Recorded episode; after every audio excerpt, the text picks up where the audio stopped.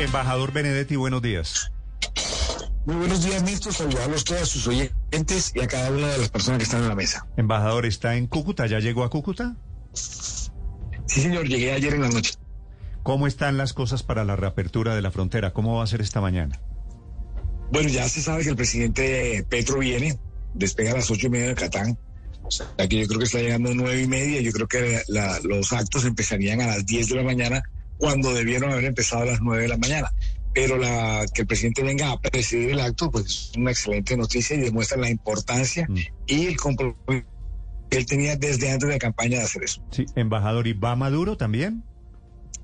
A ver, desde el día cero que se quedó planteada esta reunión, él ha dicho que no puede asistir por temas de seguridad, pero yo puedo pensar de que como el presidente Petro va a estar ahí, yo podría pensar que él eh, pudiera aparecerse, pero no creo por los temas de seguridad que son bastante grandes. Sí, embajador, ok, quedo, quedo a la expectativa de si va Maduro, que sería pues profundamente simbólico, primer encuentro Maduro-Petro. ¿Qué va a pasar a partir de las 9 o 10 de la mañana con el retraso habitual, embajador? A ver, aquí está el ministro de Comercio Exterior, el señor canciller. También viene mm, el ministro de Transporte, Guillermo Reyes. Ellos están aquí en la mañana revisando el puente, etcétera.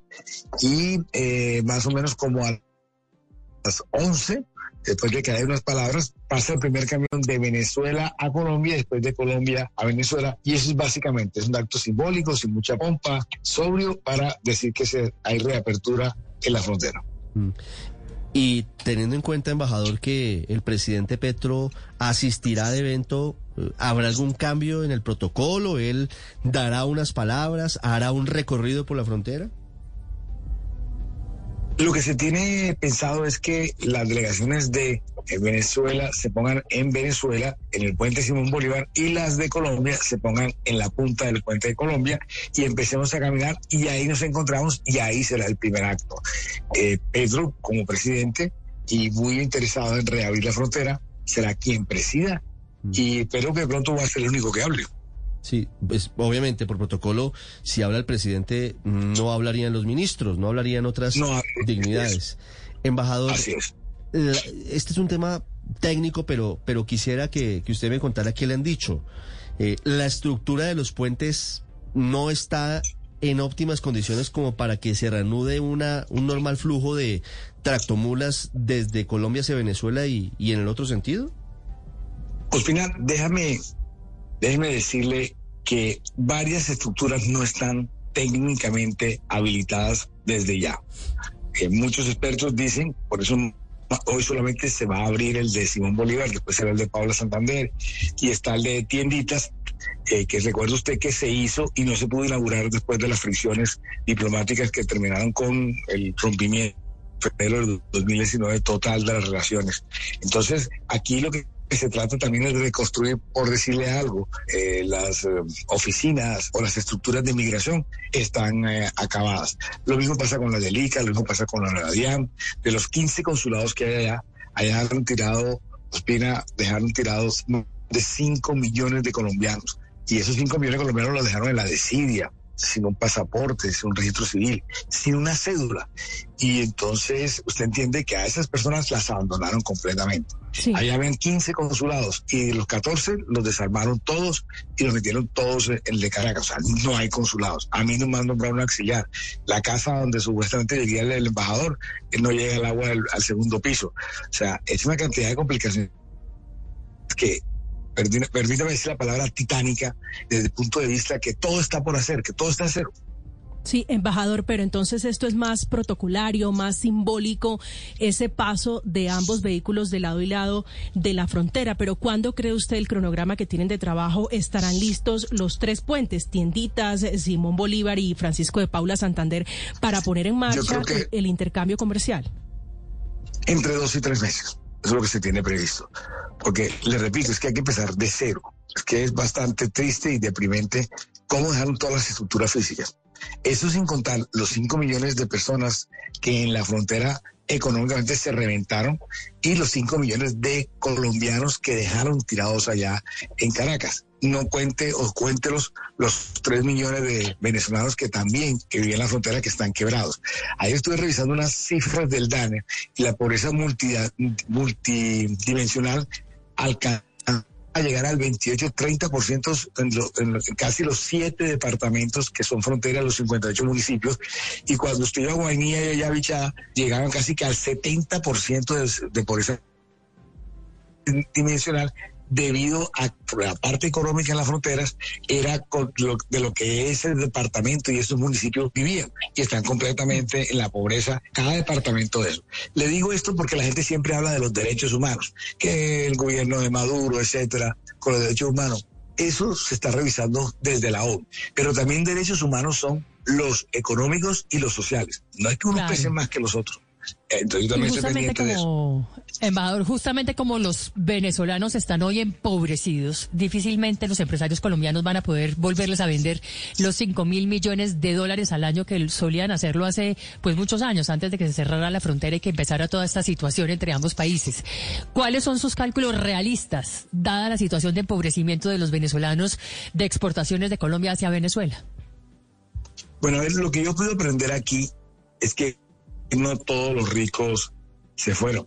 Aquí hola, la cosa es bastante, yo no decía si horrorosa, yo te decía que hay 300 trochas, de las cuales 8 pasan camiones, 30 mil venezolanos pasan a Cúcuta y se devuelven. Entonces, esas las mafias van a perder mucho control y mucho dinero y creo que son las primeras que van a intentar sabotear el proceso. Entonces, el tema de que los venezolanos están pobres es que ellos necesitan alimentos, que ellos nunca he visto que dos países se complementaran tanto. Si tú haces la balanza comercial con base en los alimentos, nosotros 90-10. Si la haces de hidrocarburo, es de 90-10.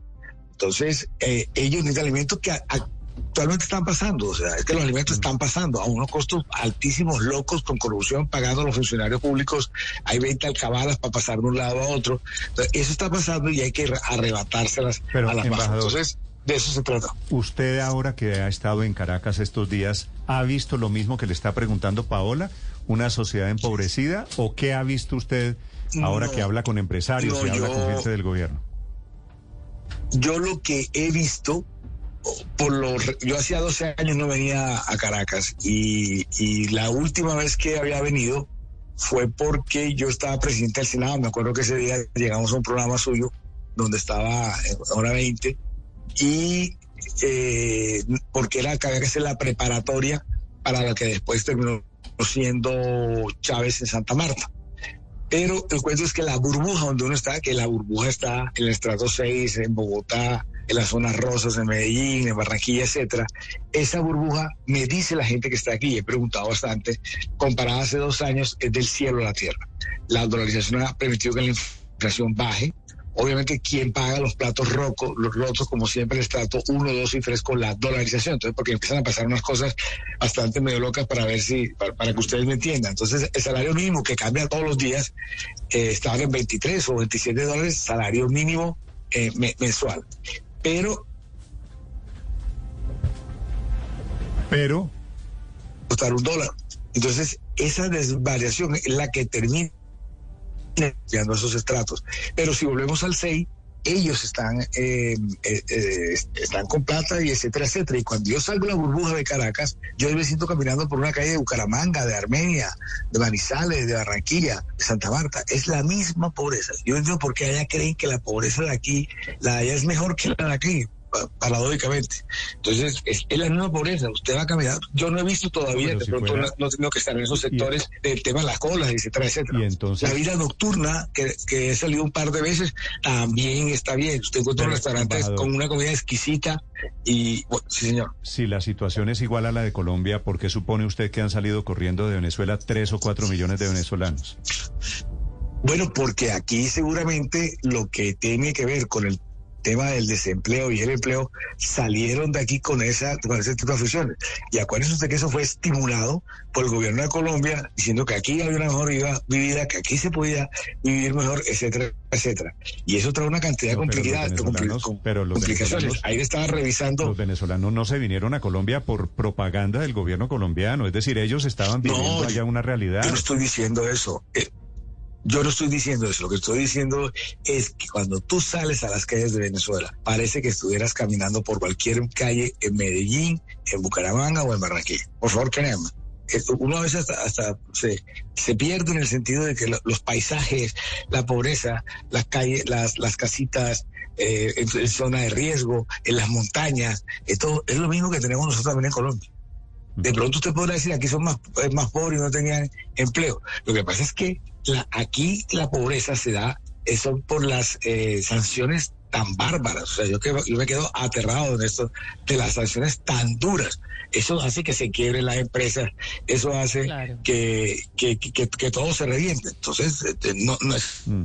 Que se vayan porque alguien los haya invitado a que se vayan o porque el gobierno salió malo. Con las sanciones que tiene Venezuela, que son bárbaras. O sea, yo cada vez que me aprendo una o entiendo una, es una cosa increíblemente bárbara.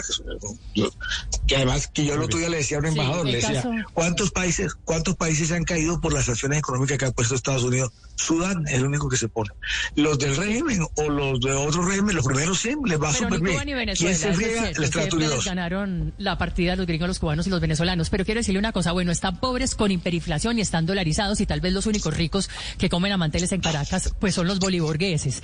Ustedes que han hablado sobre los mecanismos de pago ahora con los empresarios colombianos, porque antes se les vendía eh, con la posibilidad de pagar a 90 días y de hecho por cuenta de eso se terminó con una cuenta de mil o mil quinientos millones de dólares que al final nunca se pagaron a nuestros empresarios. ¿Qué han ustedes hablado de esos mecanismos puntuales de pago si tienen ahora en adelante que ser de contado, embajador?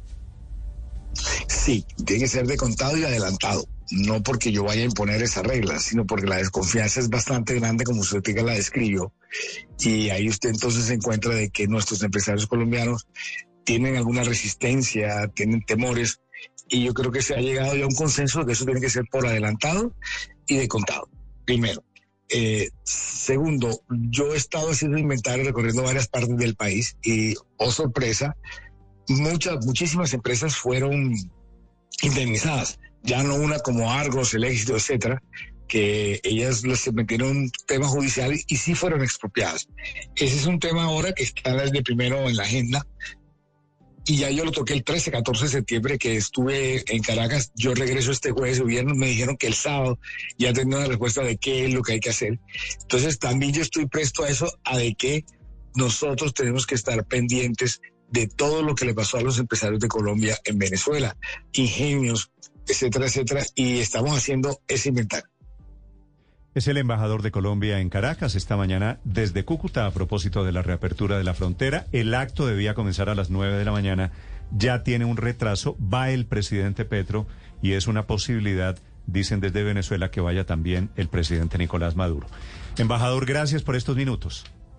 A usted y suerte para cada uno, uno de sus oyentes.